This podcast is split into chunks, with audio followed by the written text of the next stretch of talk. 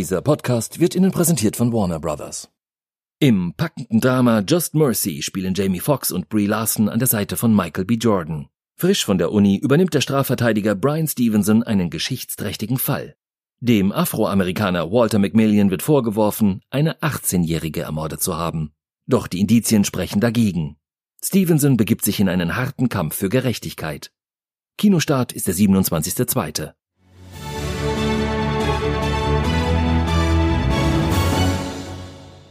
Einspruch. Einspruch. FAZ Einspruch. Der Podcast, der die Woche neu verhandelt.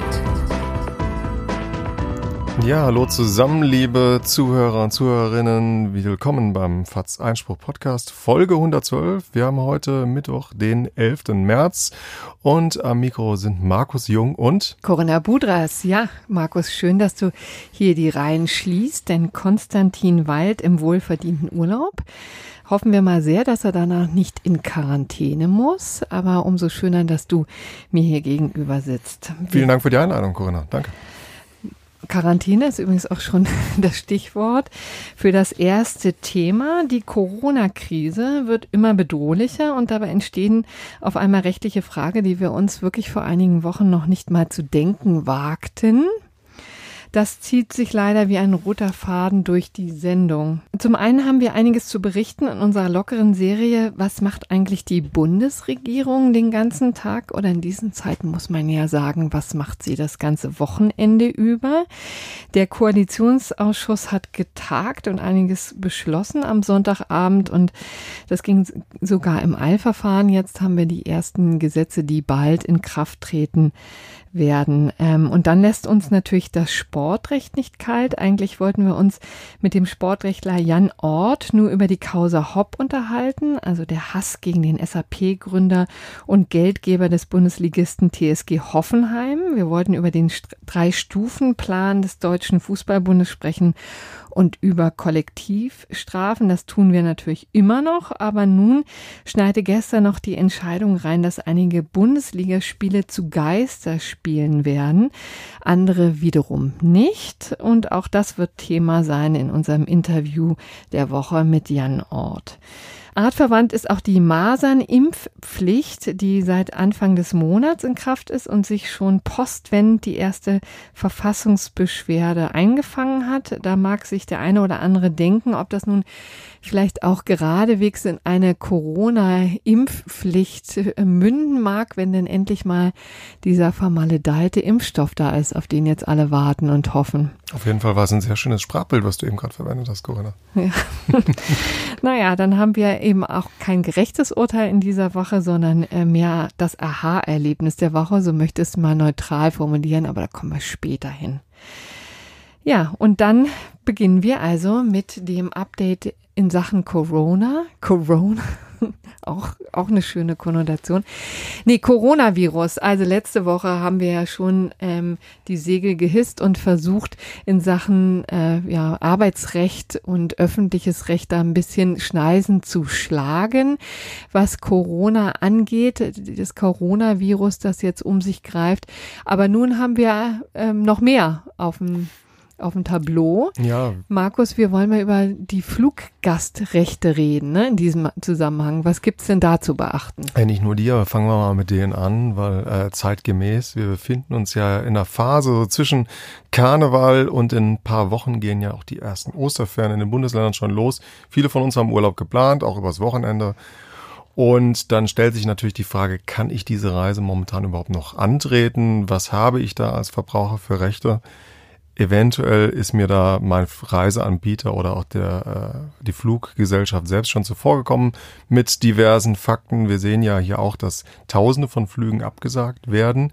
Ähm, gestern Ryanair mit einer relativ großen Meldung von ein paar Tagen auch die Lufthansa schon die 7000 Flüge gestrichen hat. Da stellt sich also die Frage, äh, komme ich überhaupt noch weg? Ist es sinnvoll, äh, noch wegzukommen? Das ist eine andere Frage, das muss jeder für sich selbst entscheiden.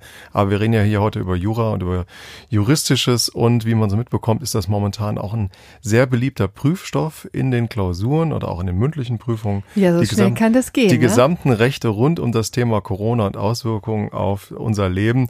Äh, letzte Woche hat es schon gesagt, ja, die Arbeitswelt. Heute gucken wir mal ein bisschen auf die Verbraucherrechte. Äh, fangen wir mit den Flügen an. Ja, ist die Frage erstmal. Bist du eher so äh, jemand, der Pauschalreisen bucht oder eher individual gerne nee, verreist? ganz individual. Okay, denn da ist der erste große Unterschied schon mal, wo man schauen muss, ähm, was ist denn tatsächlich äh, Gang und Gehe bei Flugreisen oder generell Reisen und Corona.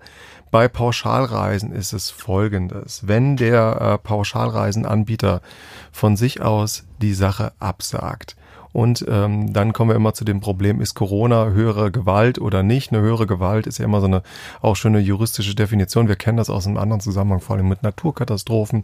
Vor ein paar Jahren ja sehr prominent die Fälle rund um diesen unaussprechlichen Vulkan auf Island, der ja. ausgebrochen ist. Die Asche strudelte hoch in die Atmosphäre. Viele Flüge sind ausgefallen. Das ist so ein Thema, das, äh, glaube ich, über Jahre hinweg auch die Reisevertragsrechtler immer so wieder beschäftigt hat. Also das ist so ein klassischer Fall von ähm, höherer Gewalt. Diesmal steht es also zur Frage, ist der Ausbruch eines äh, Virusherdes, eine Epidemie, die sich von Ostasien aus ausgebreitet hat, jetzt hier mittlerweile auf über 110 Länder global. Denn auch so eine Art der höheren Gewalt, auf die sich die Reiseveranstalter, die Fluggesellschaften äh, berufen können. Denn dann wird's juristisch auch wieder ganz äh, interessant, könnte eine Art Enthaftung stattfinden und sie könnten quasi ohne mögliche Rechtsansprüche, insbesondere Schadenersatz, rausgehen. Wir wollen aber erstmal. Dann hat, hätte der Verbraucher eben Pech gehabt. Dann ne? hätte der Verbraucher ähm, vor allen Dingen erstmal Pech gehabt, was den Schadenersatz angeht. Wir wollen nochmal einen Schritt zurückgehen und gucken auf die Erstattung von bereits äh, geleisteten Zahlungen. Und da ist der Regelfall ja so, dass ähm, man schauen kann bei Flugreisen, äh, dass es immer eine Möglichkeit gibt für Stornieren. Und Stornieren ähm, äh, sind ja ähm, gekoppelt an bestimmte Zeiträume. Wie lang findet die Stornierung statt? Durch den Kunden oder auch durch den Anbieter. Und da haben die verschiedenen großen Anbieter verschiedene äh, prozentuale Schwellen eingebaut. Ich habe mit einem Kollegen gesprochen, der bei uns der Experte ist für Reisen und auch Flugreisen und der teilte mir mit, wenn Pauschalreiseanbieter jetzt ihre ähm, Reisen für den Oster beziehungsweise auch gerade für den Sommerurlaub absagen, muss man aktuell noch 20 bis 40 Prozent des Reisepreises zahlen. Also auf einen Teil der Kosten bleibt man als Urlauber sitzen. Die Reisesätze steigen, je näher der Reisetermin rückt, ähm, auf teilweise bis zu 80 Prozent kostenfrei. Und jetzt kommen wir zu dem Punkt, den ich eben schon angesprochen habe, ist aber die Stornierung, wenn unvermeidbare und außergewöhnliche Umstände auftreten, beispielsweise die Durchführung der Reise einfach beeinträchtigt und unmöglich geworden ist. Ähm, das ist der Fall beispielsweise, wenn anfallende Flüge beispielsweise nach China aufgrund ähm, der Sperrung für Ausländer unmöglich geworden sind oder eine direkte Einreise nicht mehr möglich ist. Wir sehen es ja in Ländern wie Israel, die beispielsweise ankommen, direkt erst mal zwei Wochen unter Quarantäne stellen. Und da soll dann also auch gewissermaßen das Geld zurückerstattet werden. Jetzt stellt sich die Frage, was ist denn, wenn mein Reiseanbieter, ich hatte eben schon die Lufthansa und Ryanair und das gilt auch für andere, Norwegian etc., äh, die Flüge absagen. Da gibt es ja eine ähm, Fluggastrechte-Richtlinie, die hat in Vergangenheit immer wieder für viel Kniffelei gesorgt, viel Ärger und auch vor allem für viel Arbeit bei den Gerichten. Ähm, denn die soll es uns Verbrauchern ja einfacher machen, bei Absagen schneller an unser Geld zu kommen. Man hat dann verschiedene Sätze eingestellt und die richten sich vor allen Dingen A nach der Weite des Fluges, also geht es um eine Kurzstrecke, Mittelstrecke, Langstrecke und natürlich auch um den Zeitraum, mit, ähm, wie lang das verspätet ist, beziehungsweise der Zeitraum in dem Fall bei der Absage ist, wie kurzfristig oder wie langfristig ist das denn? Und da ist die Grundaussage, dass Passagieren eine Entschädigung von 250 Euro für einen innereuropäischen Zug, äh, Flug zustehen, der weniger als zwei Wochen Vorlauf abgesagt wird. Das bedeutet, das ist eigentlich so die Kernaussage für alle Flüge, die jetzt kurzfristig wegen Corona abgesagt werden. 250 Euro ist ein guter Mittelwert, gerade bei den Kurzstreckenflügen in Europa. Und das Problem ist, wir hatten über die Naturkatastrophen ja mhm. eben schon ein bisschen gesprochen mit der höheren Gewalt, dass es da wirklich auch zu einem großen Meinungsstreit kommt. Verbraucherschützer sagen, ähm, das ist ähm, kein äh, Fall, bei dem sich die ähm, Fluggesellschaften jetzt rausreden können, denn ähm, dieser Vorwand, es handelt sich da um praktisch eine Entscheidung aufgrund von Corona, halten einige für vorgeschoben denn tatsächlich sind das ja auch sehr große betriebswirtschaftliche Gründe, die die äh, Fluggesellschaften hier vorgeben. Da haben sehr viele Leute von sich aus storniert, erscheinen nicht die Flugzeuge und die Crews, vor allen Dingen die äh, relativ teuren Slots an den Flughäfen selbst müssen ja bezahlt werden. Wir sehen das vor allen Dingen auch in Amerika oder in anderen europäischen Ländern, dass teilweise leere Maschinen von mhm. A nach B und wieder zurückfliegen, damit die Fluggesellschaften ihre Slots nicht verlieren. Ne? Ja, und das rechnet sich natürlich für die nicht. Und deswegen ähm, ja, versuchen sie da irgendwie ähm, einen Ausgleich zu schaffen. Ne? Vielleicht nochmal als Unterschied jetzt auch zu dem von dir schon erwähnten Vulkanausbruch. Das war insofern eine ganz andere Sache. Das war ein tatsächliches Naturereignis, das dazu geführt hat, dass äh, die Lufträume gesperrt wurden wegen den ähm, Emissionen äh, schlicht und ergreifend. Also auch es war schlicht zu gefährlich, ja, diese Flüge durchzuführen. Das heißt, es war eine ziemlich klare Sache. Da konnten die sich auf höhere Gewalt berufen, die Fluglinien. Und hier ist das eben durchaus anders, weil womöglich das von Fall zu Fall unterschiedlich ist. Ja, man muss sich das von Einzelfall zu Einzelfall an, aus anschauen und ähm, natürlich die Frage gestellt, ist eine Einreise möglich oder nicht? Sind Flüge möglich, beispielsweise nach Italien? Italien hat ja in dieser Woche ganz massiv ähm, mit einer Lockdown-Strategie reagiert auf die Ausweitung des Virus beziehungsweise eher eine Eindämmung ähm, und eine abflachende Kurve stattfinden zu lassen, hat aber interessanterweise darauf verzichtet, ausländische Touristen, die noch im Land sind, am Ausreisen zu hindern. Die können also weiteren mit Flugzeugen ausreisen und ja, das ist ähm, sicherlich ein anderes Thema, das hier aber in dem Rahmen dieses Podcastes ähm, sprengen mhm. würde. Man kann also sagen, bei kurzfristigen Absagen sollte man sich nicht als Verbraucher darauf vertrösten lassen, dass es hier ein Fall der höheren Gewalt ist, sondern auch immer schauen, was für Flüge äh, führt dann diese Fluggesellschaft äh, tatsächlich weiterhin durch und kann man an sein Geld bekommen. Individualreisende, das wollte ich noch kurz sagen, äh, das ist ein Fall, der zum Beispiel auch mich betrifft, im Sommer Flüge gebucht. Ähm, da wird man abwarten müssen, wie sich die Situation entwickelt und sicherlich auch nochmal in Kontakt treten müssen mit der Fluggesellschaft auf Kulanz hoffen. Ja. Der zweite große Block ähm, in Deutschland. Herr Spahn hat es ja gesagt, er rät allen dazu, größere ähm, Veranstaltungen ab einer Menschengröße von 1000 äh, Personen abzusagen. Ja, was ähm, jetzt dazu führt, dass Veranstaltungen auf 999 Menschen begrenzt werden. Habe ich auch schon gesagt. das, das ist ein ganz rührender Ansatz. Ja, nice try könnte man da sagen. Das ist natürlich ein bisschen am Sinn und Zweck des Ganzen vorbei. Ne? Also die 1000 sind natürlich eine recht willkürlich gezogene Linie, aber die natürlich verdeutlichen soll, dass 1000 Menschen oder auch 999 gefährdeter sind in so einem Zusammenhang, als wenn es nur eine kleine Veranstaltung ist von 20, 30, 40 Leuten. Ne? Genau, und bevor wir da zu den Verbraucherthemen kommen, einen kleinen Block Verfassungsrecht oder im weitesten Sinne Verwaltungsrecht nochmal eingeschoben, ist ja auch mal ganz interessant. Ähm, Herr Spahn redet er natürlich in seiner Funktion als Bundesgesundheitsminister, aber man sollte wissen, dass Infektionsschutz als auch Polizei und Sicherheitsrecht, dann darüber reden wir jetzt erstmal, im Einstieg Sache der Länder ist. Das ist den mhm. Ländern zugewiesen.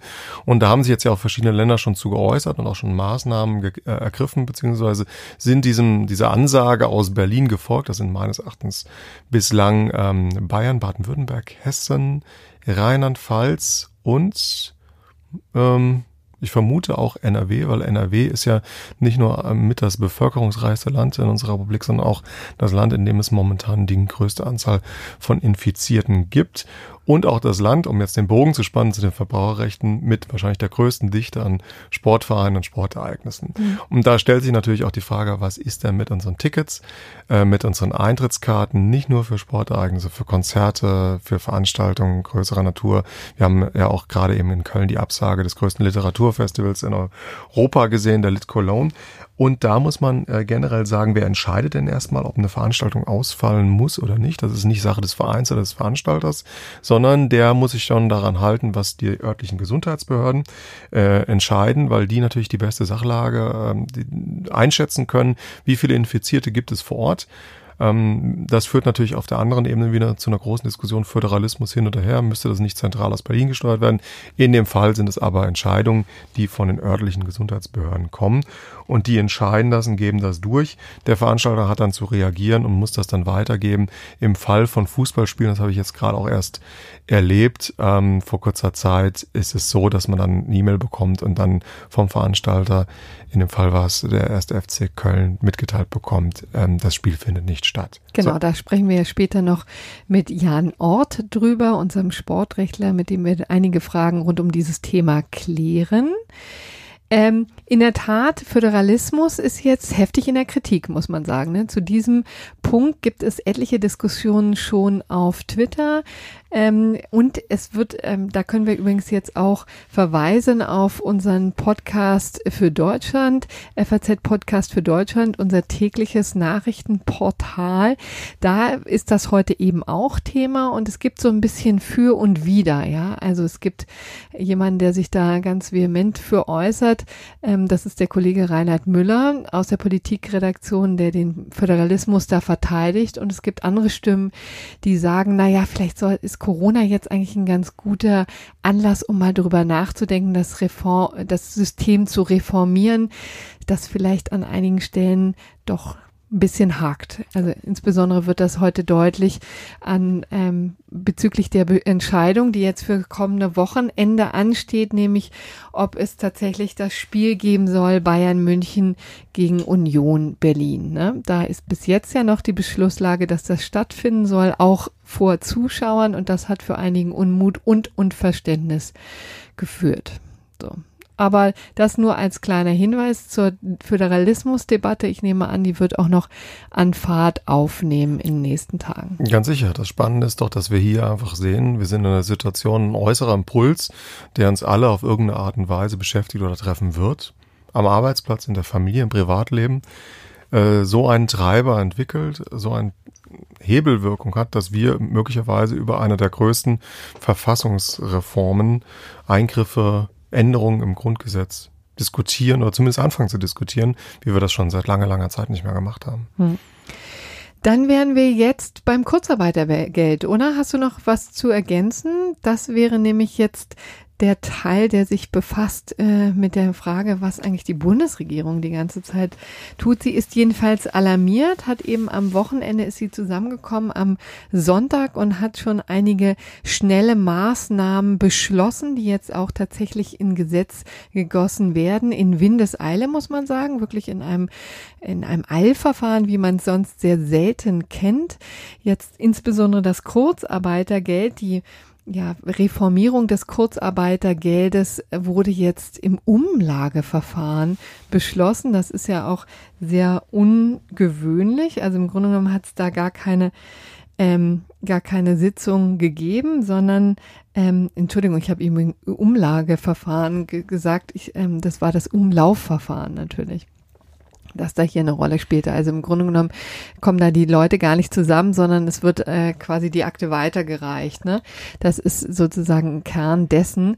Und äh, da kann man auch mal sehen, wie eilig es die Bundesregierung damit ab hat. Also das Kurzarbeitergeld hat sich ja schon bewährt in der Krise, in der schweren Finanzkrise 2008, 2009, wo das etliche Betriebe tatsächlich vor der Insolvenz gerettet hat, wo das auch dazu führte, dass Arbeitsplätze erhalten bleiben konnten, dass Leute eben kürzer getreten sind in der Arbeit, aber trotzdem einen wesentlichen Teil ihres Lohnes bekommen haben, dass einfach die Unternehmen Zeit gewonnen haben und dann als die Krise überwunden war, als die Konjunktur wieder anzog, konnten die im Grunde genommen einfach da weitermachen, wo sie aufgehört haben kurz vor der Krise. Das ist sozusagen das Erfolgs Geschäftsmodell des Kurzarbeitergeldes.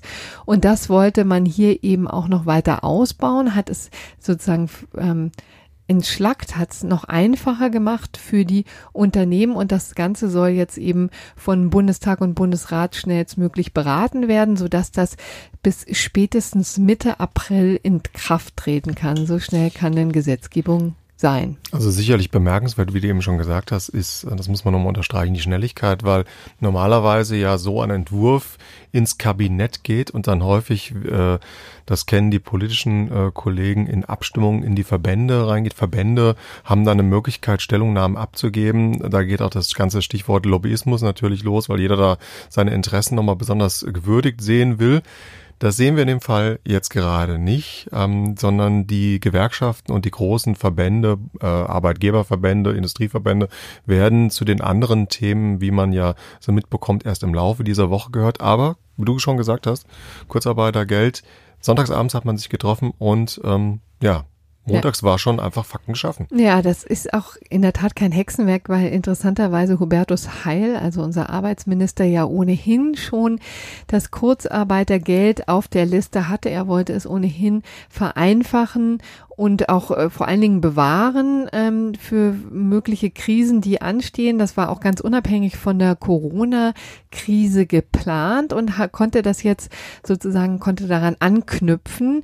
Und es ist eben jetzt Bedenken, die womöglich früher bestanden hätten, sind jetzt komplett ausgeräumt. Also es ist jetzt ein sehr unkompliziertes Verfahren. Vielleicht erklären wir mal, wie das eigentlich ja benutzt werden kann, welche Unternehmen davon profitieren funktionieren. Das sind natürlich Unternehmen, die jetzt unter ähm, Auftragsrückgängen leiden aufgrund der Krise. Das kann also, muss natürlich mit Corona in irgendeiner Art und Weise zusammenhängen. Wenn man einfach nur einen schlechten Job macht oder ein unerfolgreiches Produkt hat, dann kann man davon natürlich nicht profitieren.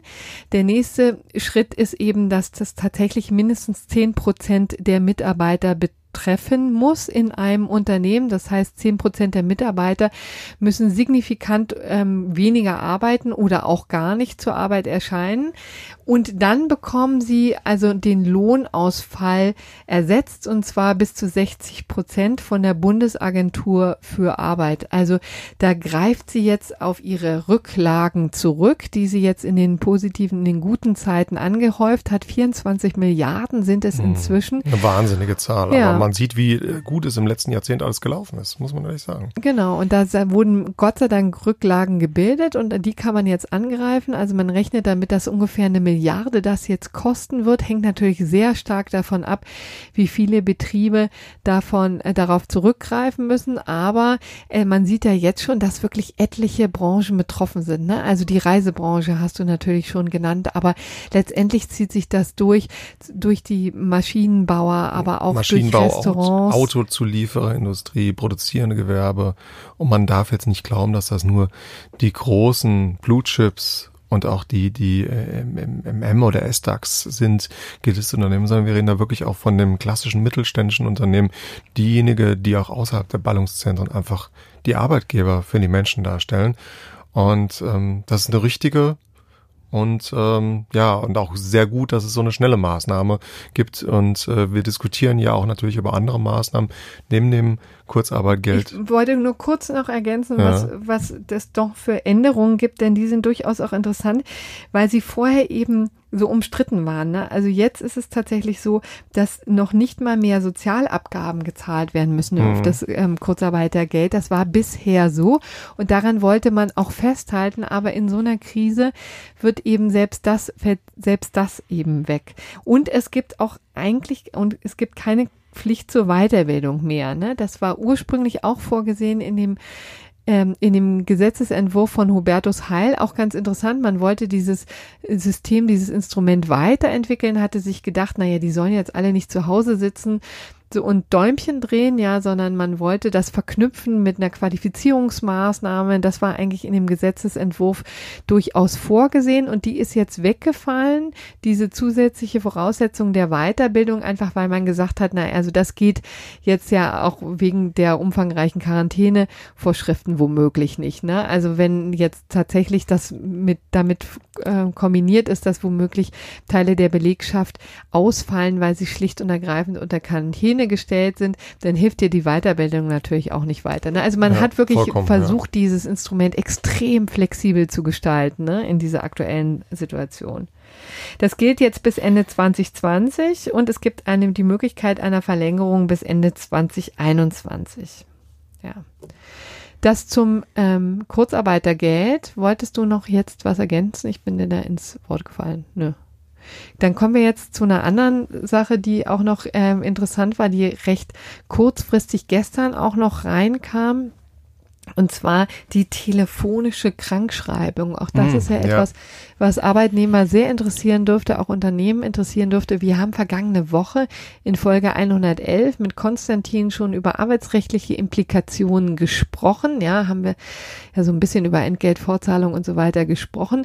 Und jetzt gab es in der Tat ähm, eine Neuerung, die interessanterweise beschlossen wurde von der Kassenärztlichen Bundesvereinigung in Zusammenarbeit mit dem Spitzenverband der gesetzlichen Krankenkassen, ja.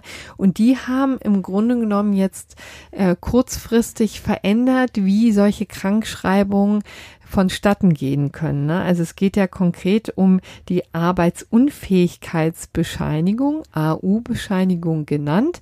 Die ist natürlich normalerweise bisher immer erst dann erstellt worden, wenn der Arzt tatsächlich diesen Patienten auch zu Gesicht bekommen hat. Ne? Erst dann gab es den gelb-roten Schein und den musste man dann zu seinem Arbeitgeber tragen oder zuschicken oder wie auch immer und dann war man offiziell krank geschrieben. Nun versucht man natürlich alles, um die Arztpraxen möglichst äh, frei zu halten, ja, vor von dem ganzen Kleinkram, um es mal deutlich zu sagen. Und jetzt ist ja auch schon der Hinweis da und die Bitte von Arbeitgeberseite auch von vom Staat zu sagen, also selbst wenn ihr nur ein bisschen erkältet seid, ja, und selbst bei Krankheiten, wo ihr euch früher noch in die ähm, in die Arbeit geschleppt hättet, bitte bleibt zu Hause, ja, und pflegt euch, damit ihr niemanden ansteckt und damit hier keine Panik ausbricht. Das ist jetzt so ein bisschen ja die Marschrichtung und deswegen fürchtete man jetzt, dass dann deshalb äh, die Wartezimmer nicht nur mit Corona-Patienten oder möglichen Corona-Patienten voll sind, sondern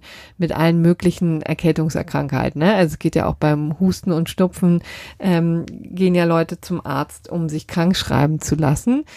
Und ähm, da deswegen hat man jetzt versucht, diese wirklich sehr ungewöhnliche Lockerung durchzusetzen, die eben die telefonische Krankschreibung. Vielleicht um das nochmal deutlich zu machen, die ist ja ähm, schon auch, das ist ja auch schon ein wichtiges Instrument, eine wichtige Bescheinigung, weil sich ja daran unmittelbar die Entgeltfortzahlungspflicht des Arbeitgebers knüpft. Ja, nicht ne? nur das, ähm, diese ärztliche Bescheinigung hat ja auch im anderen Kontext, Stichwort Attest, eine gewisse Beweiskraft. Mhm. Wenn es da wirklich mal zum Streit kommt zwischen Arbeitnehmer und Arbeitgeber, ist er denn wirklich krank gewesen? Wir haben da in der Vergangenheit ja immer wieder auch Fälle gehabt, wo Arbeitgeber Detektive auf ihre vermeintlich erkrankten Mitarbeiter angesetzt haben. Das ging dann mal so oder so aus. Aber in dem Fall, wenn das Attest vorliegt, hat der äh, Arbeitnehmer schon einen wirklich wichtigen Beweis auf seiner Seite, dass er äh, arbeitsunfähig krank ist. Und wie du es eben schon gesagt hast, besondere Situation, besondere Maßnahme, Wegfall dieses, dieser Präsenzkontrolle beim Arzt, genau vollkommen richtig dargestellt, um die Mediziner, vor allen Dingen die Mediz im Allgemeinmediziner, die ohnehin schon überlastet sind mit vielen anderen Wehwehchen, zu entlasten, damit die sich konzentrieren können, jetzt auf die äh, wichtig relevanten Fälle, das auch gut einschätzen können.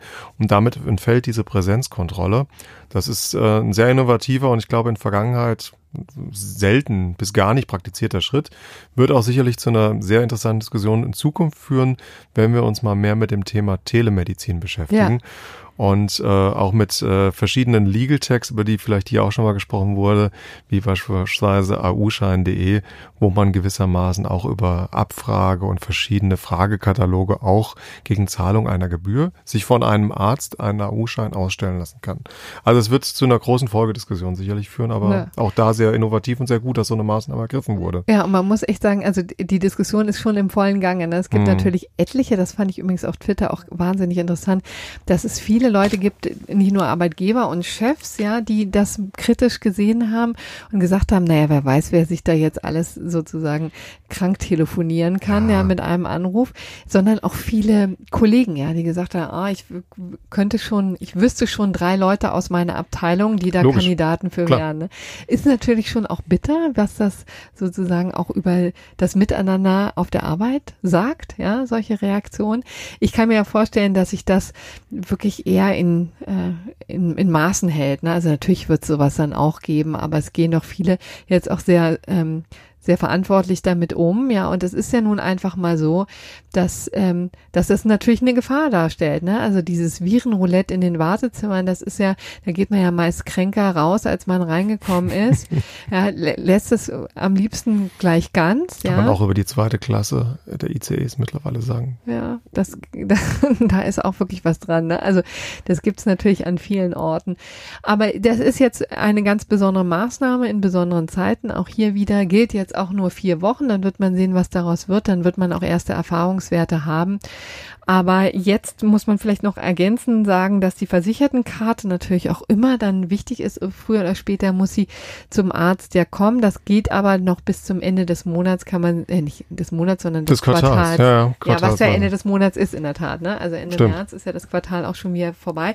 Also bis dahin muss man sie dann da wenigstens mal vorbeigebracht haben, damit der Arzt sie durch die Maschine ziehen kann. Also aber letztendlich übrigens auch hier wird, haben das einige auch schon kritisiert, weil das natürlich ähm, ehrgeizig ist. Wir haben jetzt zwei Postwege dazwischen. Ne? Also tatsächlich gibt es diesen Anruf, dann muss der Arzt die Bescheinigung dem Patienten schicken und der muss die ähm, Bescheinigung dann seinem Arbeitgeber zukommen lassen. Also da gibt es noch ein bisschen was an Verzögerung und wir haben ja in Paragraph 5 Entgelt Fortzahlungsgesetz den Hinweis, dass, ähm, dass nach drei Tagen tatsächlich die, ähm, die Krankschreibung vorliegen muss.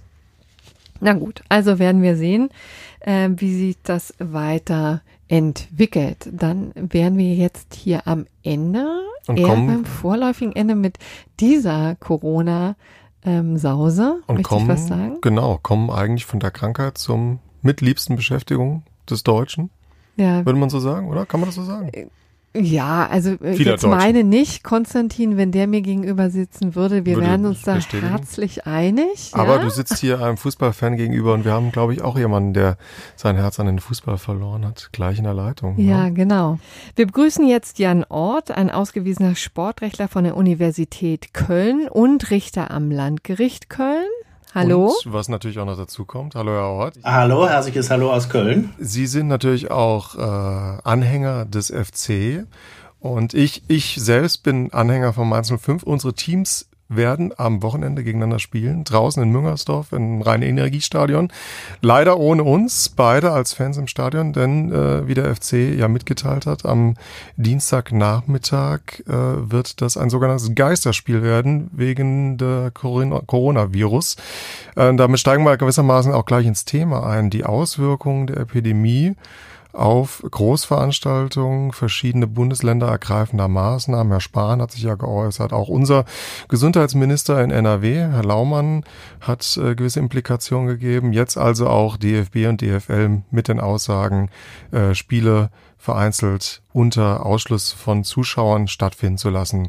Ähm, ist das denn aus Sicht des Sportrechtlers so in Ordnung? Was erwartet da möglicherweise auch die Vereine an Ansprüchen, die von außen kommen können? Also zunächst muss man ja sagen, dass das äh, hoch vernünftig ist. Ich glaube, wir sind alle aufgerufen, jetzt unseren Beitrag dazu zu leisten, äh, die äh, Verbreitung des Virus so gut wie möglich zu verhindern. Als Sportrechtler sehe ich das bisschen mit gemischten Gefühlen, vor allem auch als Fußballfan ein Spiel, das unter Ausschluss der Öffentlichkeit stattfindet, ähm, hat äh, nichts mehr von der Atmosphäre, die wir vom Stadionbesuch kennen. Äh, da ist ja sogar äh, es interessanter, das Spiel am Fernseher zu sehen, aber da bleibt von dem Spiel nichts übrig. Und alle nehmen ja an, dass das auch ein Nachteil ist für die Heimmannschaft, die in der heimischen Atmosphäre gerade nicht die Unterstützung ähm, der Fans äh, erhält und deswegen besonders aufgeputscht, aufgepeitscht wird und äh, in den entscheidenden Situationen das kleine Quäntchen mehr noch mitbekommt. Das ist natürlich auch unter Wettbewerbsgesichtspunkten, äh, die ich mir als Sportrechtler anschaue, äh, nicht so ganz einfach. Denn wenn das nicht einheitlich gehandhabt wird, haben einige ähm, Vereine einen Vorteil, andere einen Nachteil. Das wird man sich eventuell nochmal anschauen müssen. Wie ist es denn? Wäre es denn besser gewesen, dass man das flächendeckend absagt? Also ich, äh, ich denke schon, das wäre hoch äh, vernünftig gewesen, äh, das zu tun. Dann müssen eben alle in den äh, sauren äh, Apfel beißen. Das Problem ist natürlich, dass das äh, für, für alle Bundesligisten auch eine unheimliche finanzielle Belastung darstellt, die da auf sie zukommt, durch die äh, Einnahmen an Eintrittsgeldern, die ihnen da entgehen. Jetzt müssen wir natürlich trennen. Einerseits das, die Kartenthematik und die anreisenden Fans, ähm, die Sie eben selbst ansprachen. Natürlich auf der anderen Seite stehen da auch die Erwartungshaltung und sicherlich auch die Verträge mit Anbietern wie Sky, Zone, die dann auch natürlich die Spiele übertragen. Ähm, Im Mönchengladbach bevor das äh, flächendeckend auch zum Fall wurde, man über Geisterspiele geredet hat, gab es ja dann auch beim Spiel gegen den BVB am vergangenen Wochenende folgende Situation, dass man Fans aus dem besonders stark betroffenen Landkreis Heinsberg angeboten hat, schon im Vorfeld des Spiels, bitte gebt eure Tickets zurück, wir erstatten euch den Kaufpreis äh, zurück und ihr habt darüber hinaus die Möglichkeit, dann kostenfrei eines der nächsten Europapokalspiele ähm, dann auch zu besuchen von Mönchengladbach. Der Verein hat aber danach auch betont, dass es bei einer einmaligen Aktion bleiben würde. Wer wäre das eine gangbare Situation gewesen, die hat sich wahrscheinlich jetzt durch die generelle Thematik Geisterspiele erstmal wahrscheinlich erledigt. Oder wie sehen Sie das? Ja, also das war eine Kulanzlösung, soweit ich die allgemeinen Ticketbedingungen erkenne. Von den allermeisten Bundesligisten äh, versuchen die äh, eine Erstattung des Kaufpreises auch in solchen Situationen ähm, auszuschließen, insbesondere natürlich auch äh, bei Dauerkarten. Ähm, das habe ich rechtlich noch nicht zu, zu, Ende gedacht. Das scheint mir problematisch ähm, zu sein, ob diese ähm, äh, AGBs wirksam sind. Äh, ganz klar ist, dass wir mit äh, einer behördlich zulässigen Abs Absage aufgrund äh, ja, höherer Gewalt, was der Coronavirus ist, oder im amerikanischen Rechtskreis Act of God heißt es ja, das äh, trifft es, glaube ich, ähm, etwas, äh, etwas besser, ähm, äh, einfach nichts anders tun kann. Er kann seine Hauptleistungspflicht nicht erbringen, jedenfalls für den äh, Teilbereich. Und ich sehe nicht, warum es dann äh, keinen äh, Erstattungsanspruch äh, geben sollte, jedenfalls für den entsprechenden Gegenleistungsanspruch, dass die Veranstalter nicht zum Schadensersatz verpflichtet sind darüber hinaus, ist, glaube ich, auch ganz klar, wenn man hier von höherer Gewalt ausgeht. Wollen Sie vielleicht noch zwei, drei Sätze sagen, wie es bei dem Thema Dauerkarte ist? Denn da entrichte ich ja als Fan im Voraus zum Beginn der Saison einen nicht kleinen, gerade kleinen Betrag. Ähm, und wenn das jetzt natürlich ein paar konkrete Spiele betrifft, könnte man ja darüber nachdenken, dass man anteilig Geld zurückbekommt, weil das gesamte Geld wird man ja auf keinen Fall erhalten, weil man hat ja schon eine Leistung erhalten durch die Spiele, die ja vor allen Dingen in der Vorrunde stattgefunden haben. Also ich denke, das wird äh, maßgeblich davon abhängen, ob das ein wesentlicher Anteil äh, der Spiele ist. Äh, das ist ja auch schon vorgekommen und auch, ich glaube, durch die Rechtsprechung durchexerziert, äh, dass äh, wenn einzelne Spiele ausfallen oder nicht wahrgenommen werden, kommt eine Teilerstattung äh, nicht, in, äh, nicht in Betracht kommt. Das scheint mir auch äh, eine äh, sachgerechte Lösung zu sein. Wer eine Dauerkarte kauft, nimmt ein Stück weit auch äh, auf äh, seine Schultern das Risiko, dass vielleicht einzelne Spiele nicht stattfinden können. Wenn man über eine halbe Saison spricht, würde das natürlich anders aussehen. Jetzt haben Sie in dem Zusammenhang gerade über Act of God gesprochen. Und äh, wenn wir natürlich als Fußballfans äh, am Rand sitzen und mit bestimmten Entscheidungen nicht zufrieden sind, dann reden wir meistens über denjenigen, der sich manchmal gottgleich vorkommt auf dem Spielfeld, nämlich die Schiedsrichter. Und die sind in den letzten Wochen besonders im Fokus gewesen im Zusammenhang mit besonderen Fanprotesten. Genau, da sind wir jetzt bei dem Thema, äh, zu dem Sie ja auch einen sehr schönen Gastbeitrag geschrieben haben, der zu lesen ist auf FAZ Einspruch. Ähm, wer noch kein Abo hat, den ja, würden wir jetzt schleunigst ermutigen, sich eins zu holen. Denn da, wie gesagt, ist ein sehr langer Beitrag, sehr ausführlicher Beitrag von Ihnen, Herr Ort, über die Geschehnisse, die wir jetzt in den vergangenen ja, Wochen in den Stadien gesehen haben, auf den Tribünen und das, was sich dann auf dem Platz getan hat. Also die, ähm, die Schiedsrichter haben jetzt einen ziemlich äh, aktiven Job übernommen mitunter. Vielleicht können Sie uns noch ein bisschen grundsätzlicher erstmal einführen. Welche Befugnisse hat denn so ein Schiedsrichter und auf welcher Basis? Also der Schiedsrichter hat große Machtbefugnisse im Fußball. Die sind sehr umfassend äh, und kaum begrenzt. Er bekommt diese Machtbefugnisse durch die Fußballregeln und die setzen ihm auch die Schranken aus, äh, auf, die ähm, er zu beachten hat. Ähm, er kann insbesondere das Spiel äh, jederzeit äh, unterbrechen ähm, wenn ihn irgendetwas stört. So äh, weit kann man das, das glaube ich, sagen. Und natürlich gehört alles Unerwünschte von der äh, Tribune, Tribüne, Plakate, Zurufe, ähm, Pfiffe, Pfiffe auch mit Pfeifen, die das Spiel äh, stören können, dazu. Man ist da ganz bewusst äh, sehr großzügig und sehr offen, denn äh, alles, was äh, nicht nur in so einem großen Stadion, sondern auch auf einem kleinen Kreisligaplatz äh, am Rand geschieht, kann äh, Einfluss aufs Spielgeschehen haben, wenn andere sich provoziert sehen und es dann zu größeren Ausschreitungen kommt oder jemand auf dem Spielfeld reagiert. Ähm, deswegen ist die Befugnis zu unterbrechen sehr groß. Und vielleicht fragen wir nochmal gleich für die oder klären wir gleich nochmal, worauf diese Befugnis basiert. Also das sind Regeln, die der DFB festgelegt hat? Also diese Befugnis kommt aus den Fußballregeln selbst. Ähm, die werden vom IFAB-Board äh, festgelegt. Das ist ein ganz besonderes Gremium, auch nicht von der FIFA. Aus historischen Gründen macht die Regel, Fußballregel nicht die, die FIFA, sondern das äh, International, äh, International Football Association Board. Ähm, und äh, diese Fußballregeln gelten äh, aus sich heraus für alle, die äh, am Fußballspiel teilnehmen. Selbstverständlich für die Spieler und äh, äh, für den Schiedsrichter. Äh, und zwar aufgrund äh, zivilrechtlicher äh, Unterwerfung. Auch konkludent, das muss man, muss man keinen Vertrag unterschreiben. Die Vorstellung, die man hat, ist, dass man einem, einem Spiel, einem Wettbewerb, der Regeln unterworfen ist, nicht teilnehmen kann, ohne die Regeln äh, zu akzeptieren. Das würde nicht funktionieren, wie wir uns alle vorstellen können. Jetzt haben wir in den vergangenen Wochen äh, sowohl national als auch international äh, einige sehr unschöne Szenen erlebt. Wir haben ähm, verschiedene äh, Diskriminierungs- und rassistische Äußerungen gehört gegenüber Spielern Würzburger Kickers, aber auch natürlich im Spiel gegen einen Hertha-Spieler, der daraufhin auch später ähm, sehr emotional reagiert hat und auch selbst die gelb-rote Karte gesehen hat. Und natürlich, das äh, wurde dann ja auch viel auch bei uns in der Zeitung geschrieben und äh, diskutiert und es gab auch diverse Meinungsbeiträge, Äußerungen von Fans in Richtung Dietmar Hopp, Mäzen vom DSG Hoffenheim, die nicht ganz so neu sind. Denn wenn man zurückschaut, gibt es ja diese Äußerungen, gerade in Bezug auf die Person Dietmar Hopp, schon seit mehr als einem Jahrzehnt, kochen aber jetzt natürlich immens schon mal wieder hoch. Und da wird ja sehr viel über diesen Drei-Stufen-Plan des DFB gesprochen, der, glaube ich, so der breiten Öffentlichkeit vorher gar nicht bekannt war. Wie sieht der denn aus? Also der Drei-Stufen-Plan äh, ist nichts anderes als eine Handlungsanweisung an die äh, Schiedsrichter, wie man sich verhalten soll in bestimmten Situationen. Er war von der FIFA und von der UEFA äh, angelegt auf äh, diskriminierende, rassistische Äußerungen.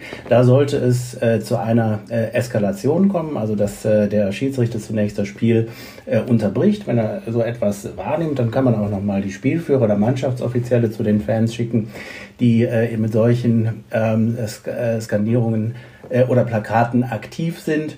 Äh, man macht eine, veranlasst eine Durchsage durch den äh, äh Stadionsprecher Stufe 2 und wenn es dann wirklich nicht mehr funktioniert, dann äh, greift Stufe 3 ein. Das Spiel wird durch den Schiedsrichter abgebrochen und äh, das ist eine ganz herbe Sanktion, äh, auch aus sportlicher Sicht, weil wir dann keinen Sieger auf dem Platz ermitteln müssen, sondern am grünen Tisch, was wir im Sport nicht mögen. Und äh, dann entscheidet ein, ein, ein, eine Spruchkammer, ein Sportgericht oder wie man es auch immer nennt, wer die Punkte äh, aus dem äh, Spiel bekommt. Das ist äh, der Drei-Stufen-Plan. Und das passiert immer. Also bei jedem Spiel Spielabbruch gibt es keinen Automatismus, sondern es kommt immer ein Gremium zusammen, was dann entscheidet, oder? Nach, nach welchen Regeln funktioniert das? Ja, das, das regelt sich nun wiederum nach den ähm, Bestimmungen äh, des äh, zuständigen Verbandes. Bei Bundesligaspielen ist das äh, der, DF, äh, der DFB, ergänzt durch äh, die Regeln äh, der DFL.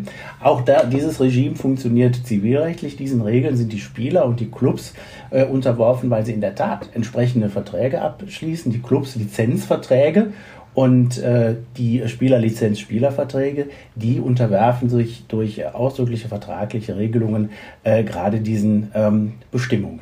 Und äh, ganz richtig, äh, immer wenn ein Spiel abgebrochen wurde, entscheidet ein Sportgericht. Man muss ja irgendwie festlegen, bei einem irregulären Ende, wer kriegt die Punkte aus dem Spiel. Und da gibt's ja Daumenregeln, ne? Also das wird auch von der Schuldfrage Frage abhängen. Also wer war schuld daran, dass das Ding abgebrochen werden musste? Genau, wer hat, wer hat da den Spielabbruch zu verschulden, ist die Frage. Spannend ist, es können auch beide Mannschaften den Spielabbruch verschuldet haben. Das heißt, das Spiel würde für beide mit 0 zu 2 Punkten und Toren als verloren äh, gewertet. Das weiß vielleicht auch äh, nicht jeder. Und der Verschuldensbegriff ist auch zivilrechtlich, also 276, 278 BGB, an die denke ich gerade, wird aber im Sportrecht ganz empfindlich äh, erweitert durch eine hochstreitige Vorschrift im Sportrecht, das ist der Paragraph 9a der Rechts- und Verfahrensordnung des Deutschen Fußballbundes der sieht eine verschuldensunabhängige Haftung vor. Und das bedeutet, dass die beteiligten Clubs äh, für jegliches Verschulden und jegliche äh, Handlung der ihnen zuzuordnenden Personen, also insbesondere ihren Fans und Anhängern, haften. Egal was sie tun und ohne dass die Clubs oder Clubsverantwortlichen äh, selbst irgendetwas falsch gemacht haben.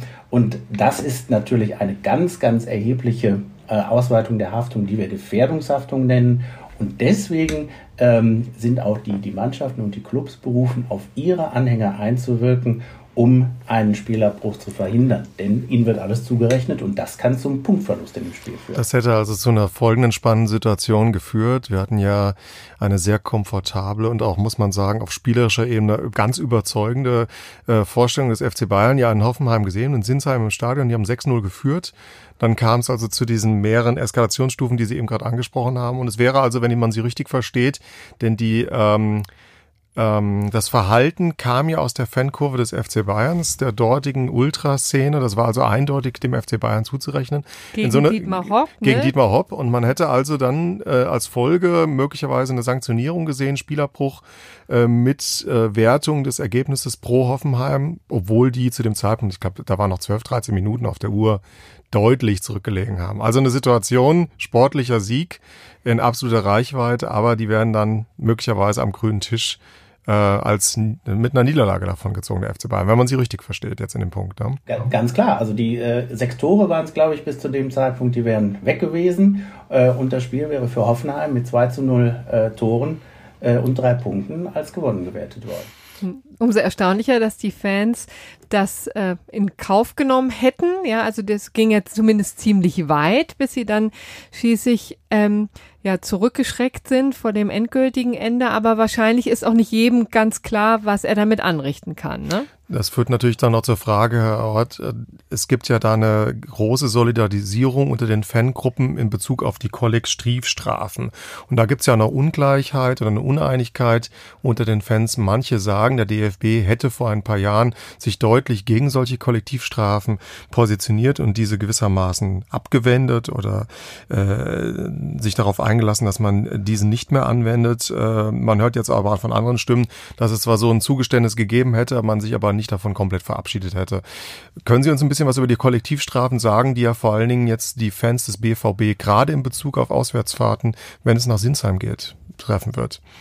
Ähm, äh, da muss ich aufpassen, dass ich nicht zu viel erzähle, denn das ist natürlich ähm, mein absolutes Lieblingsthema. Also erstmal habe ich schon ein Problem mit dem Begriff äh, der Kollektivstrafen. Adressat dieser Strafe, die die DFB-Gerichte ähm, aussprechen, ist der jeweilige Club. Das heißt, der äh, äh, Verein wird bestraft mit einem Teilausschluss eines gewissen Blocks. Es wird deswegen etwas unpräziser als Kollektivstrafe bezeichnet, weil es mehrere trifft, nämlich all die Fans, äh, die in diesem Block äh, sitzen. Aber äh, mehrere hat der DFB rein rechtlich ganz streng gesehen nicht bestraft. Das ist nur die Konsequenz seiner Strafe, ist also allenfalls eine mittelbare äh, Kollektivstrafe. Der DFB hat aber unabhängig von dem äh, Zugeständnis von Herrn Grindel, auf das ich gleich zurückkomme, äh, festgestellt und auch schon relativ früh, äh, fest, früher vor dem festgestellt, dass das dem natürlich ein Gerechtigkeitsdefizit äh, innewohnt. Denn äh, wenn Pyros abgeschossen werden aus so einem Block oder äh, wenn es diese äh, unschönen Plakate gibt, ähm, dann kommen die von 3, 4, 5, 6, 7 äh, Personen. Die kann man äh, dingfest machen oder auch nicht. Die sollte man bestrafen und ausschließen. Man findet sie aber manchmal nicht äh, und deswegen wird dann äh, zu, dieser, zu dieser Strafe gegriffen. Es sind mehr Leute betroffen als diejenigen, die tatsächlich äh, gehandelt haben.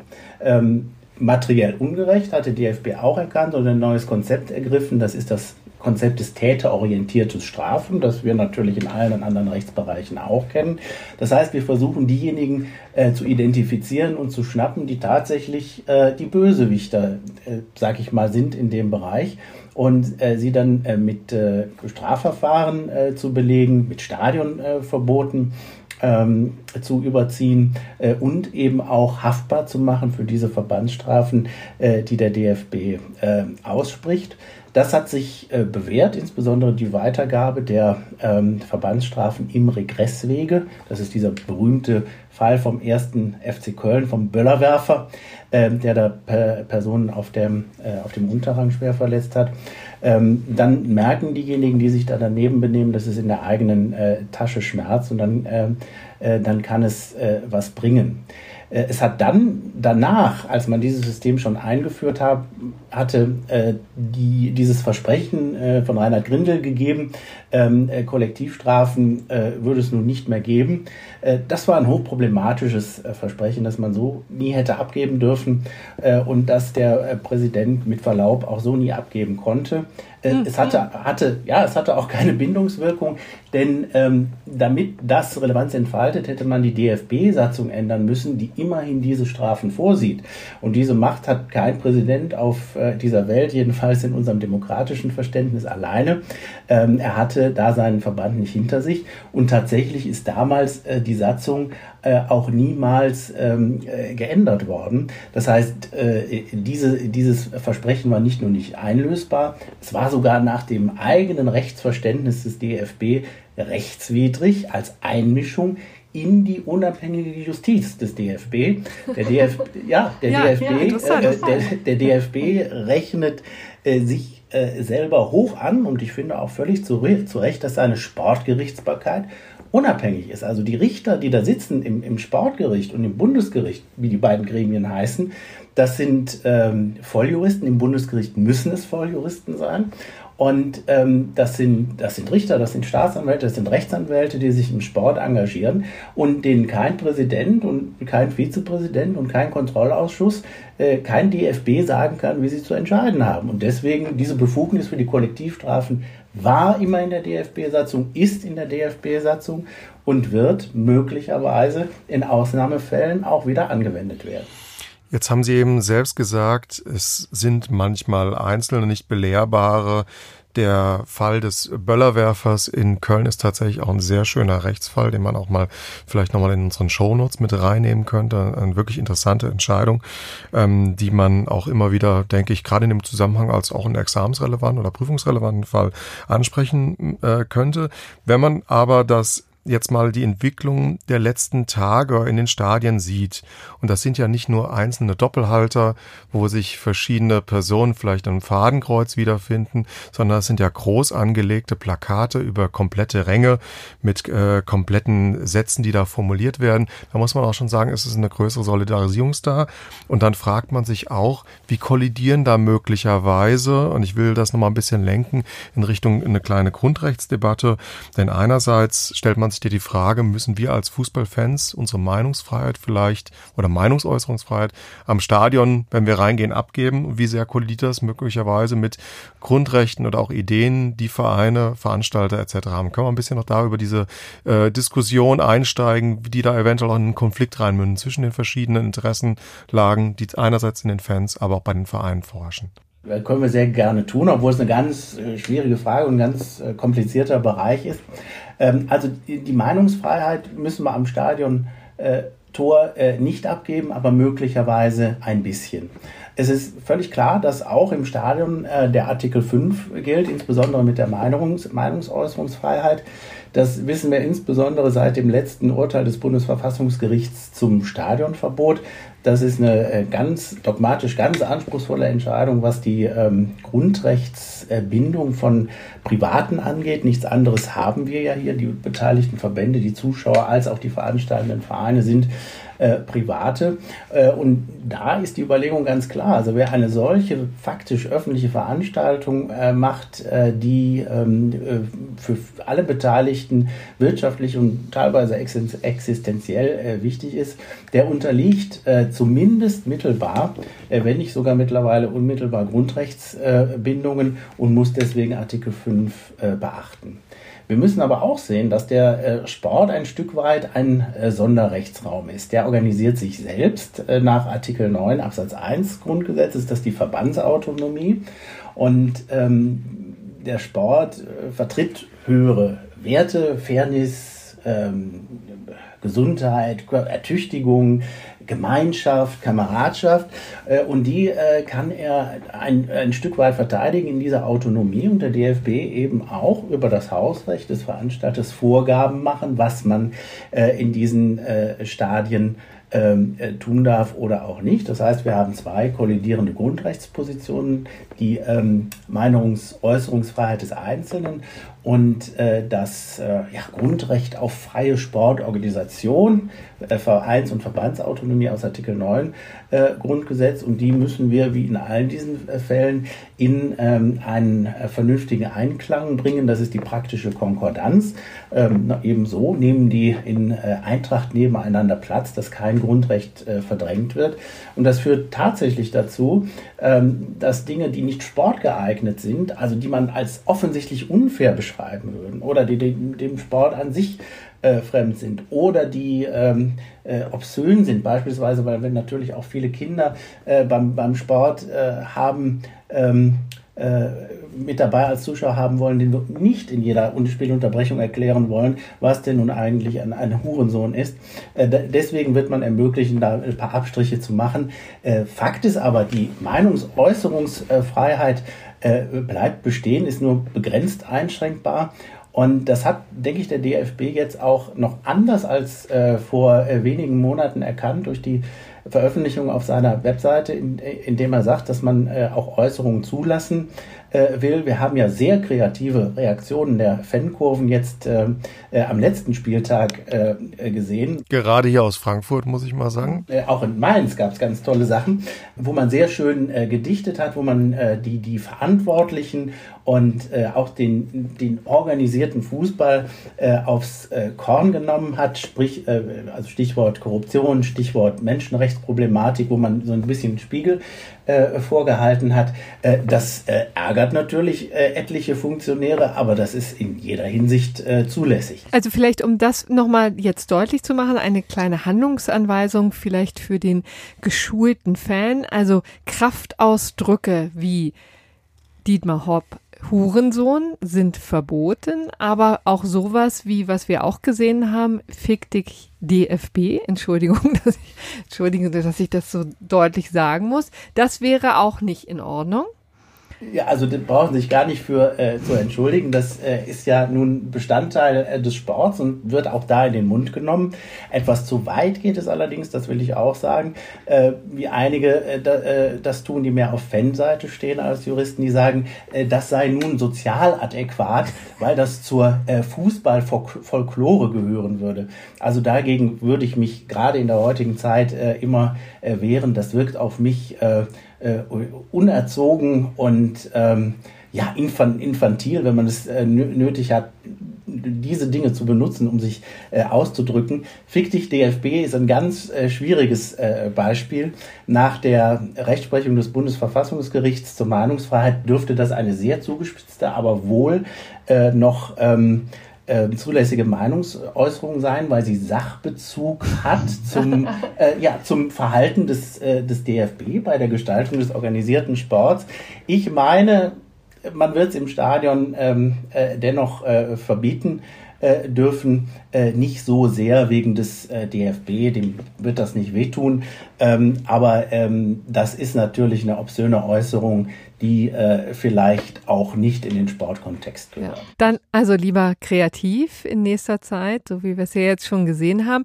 Dann bedanken wir uns recht herzlich für die, wirklich diesen umfangreichen Blick in das Sportrecht und das, was jetzt auf den Schu Zuschauerrängen und im Stadion sich tut. Herzlichen Dank, Herr Ort.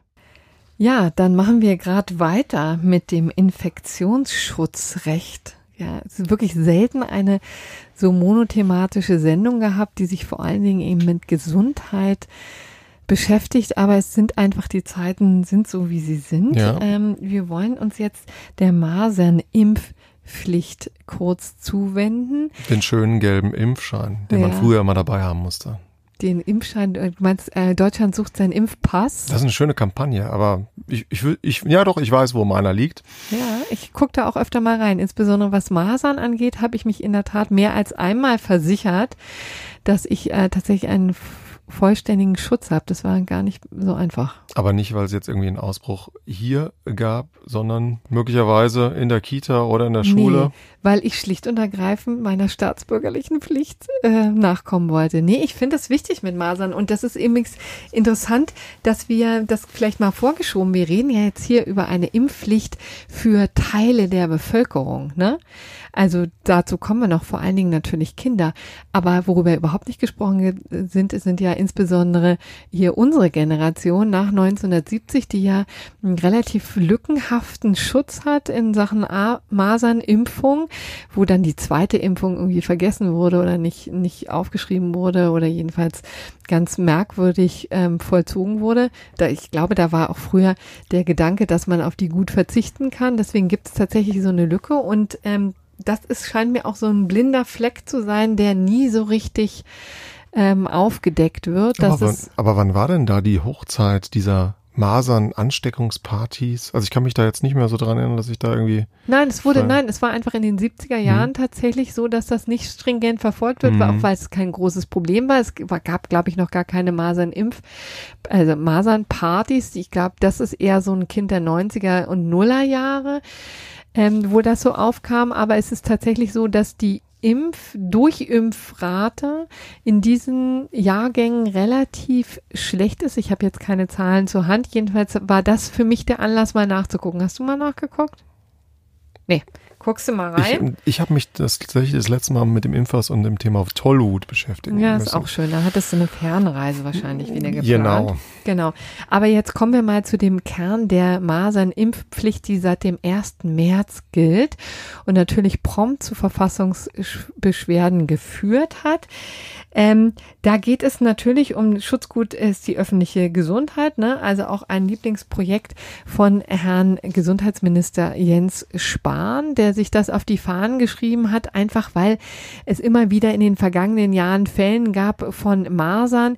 Das waren jetzt ging nicht in die Tausenden wie jetzt hier bei Corona, aber es ist ja eine sehr ansteckende Krankheit und eine, die in schlechten Fällen wirklich tödlich verlaufen kann, die erhebliche Komplikationen nach sich ziehen kann und die wirklich ähm, zu äh, bekämpft werden muss.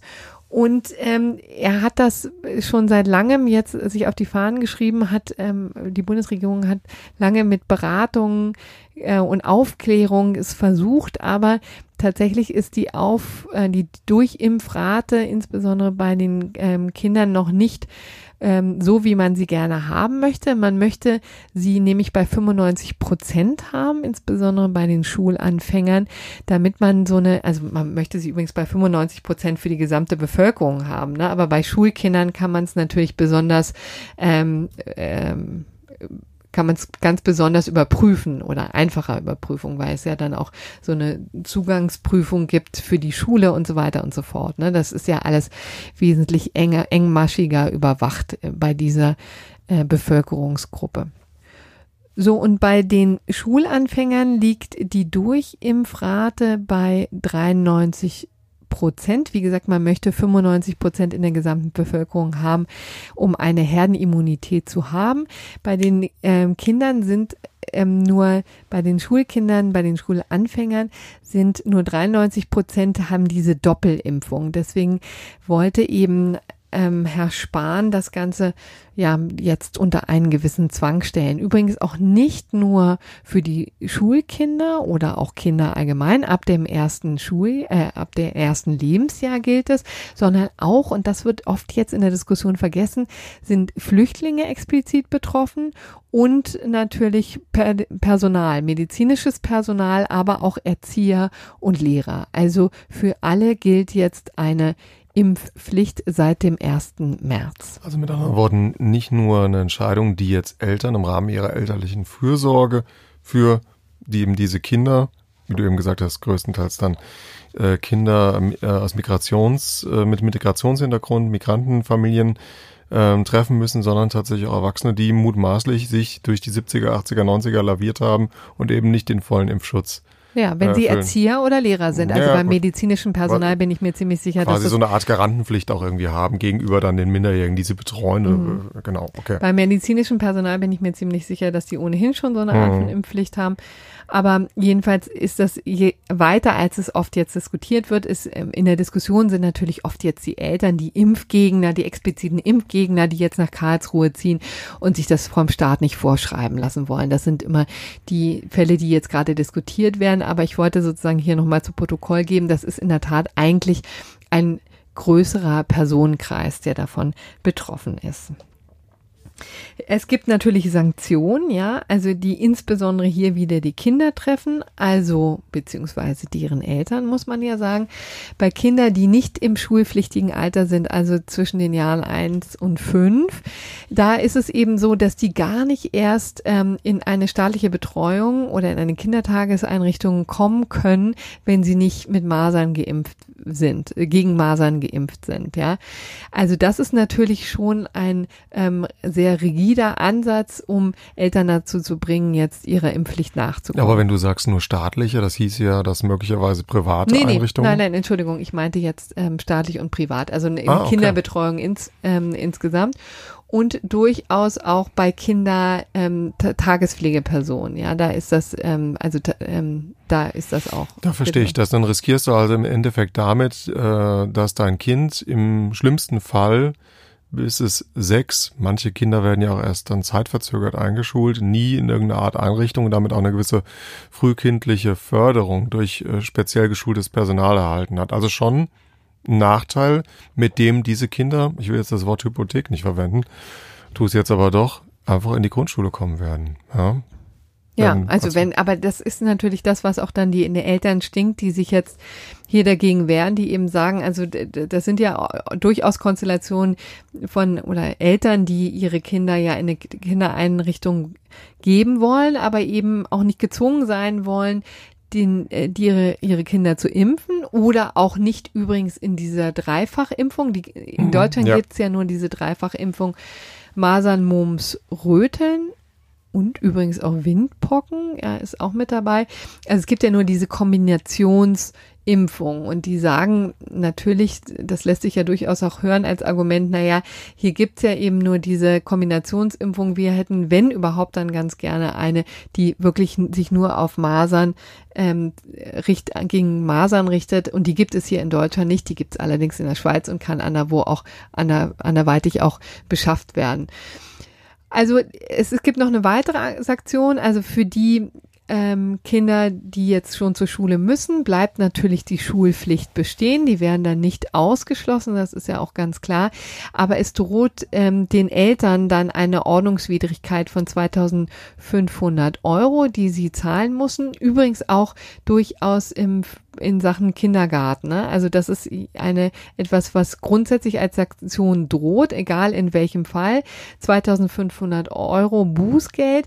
Es gibt bei den Kindergartenfällen auch noch die Besonderheit, dass davon sogar die Einrichtung selbst betroffen sein kann, wenn sie nicht ordnungsgemäß geprüft hat, ob dieser Impfschutz besteht. Ja, also das ist in der Tat so ein bisschen ein Zwang durch die Hintertür. Natürlich werden jetzt hier keine Zwangs Impfung durchgeführt, also niemand wird zum Arzt gezerrt und die Spritze dann reingejagt, aber es wird so viel Druck ausgeübt, dass das quasi ein Zwang besteht. Deswegen finde ich es auch ganz legitim, dass man jetzt hier von einer Impfpflicht spricht. Und natürlich haben da jetzt Leute Probleme damit. Ähm, es gibt ein Interview, das ganz interessant ist auf LTO, auf der Legal Tribune Online mit dem Prozessvertreter Stefan Rixen, der eben einige Eltern da vor dem Bundesverfassungsgericht vertritt in ihrer Verfassungsbeschwerde. Da gibt es natürlich Grundrechte, die sie geltend machen, die da verletzt werden. Einmal das Grundrecht auf körperliche Unversehrtheit, das in Artikel 2 Absatz 2 des Grundgesetzes verankert ist, aber auch natürlich das elterliche Erziehungsrecht in Artikel 6 Absatz 2. Übrigens auch der Gleichheitssatz Artikel 3 Absatz 1 wird da äh, angeführt, weil die eben sagen, na ja, es betrifft eben hier auch tatsächlich nicht alle. Also ein Markus Jung wird nicht dazu gezwungen, mal seinen Impfpass danach zu überprüfen, ob er tatsächlich alle notwendigen Masern ähm, Impfungen hat. Ähm, der wird ist fein raus. Es gibt eben nur bestimmte Bevölkerungsgruppen, denen das droht. Und es gibt natürlich auch schon einen Unterschied. Es gibt so eine Art Bestandsschutz für Kinder, die schon in Einrichtungen sind. Die werden, wurden jetzt nicht zum 1.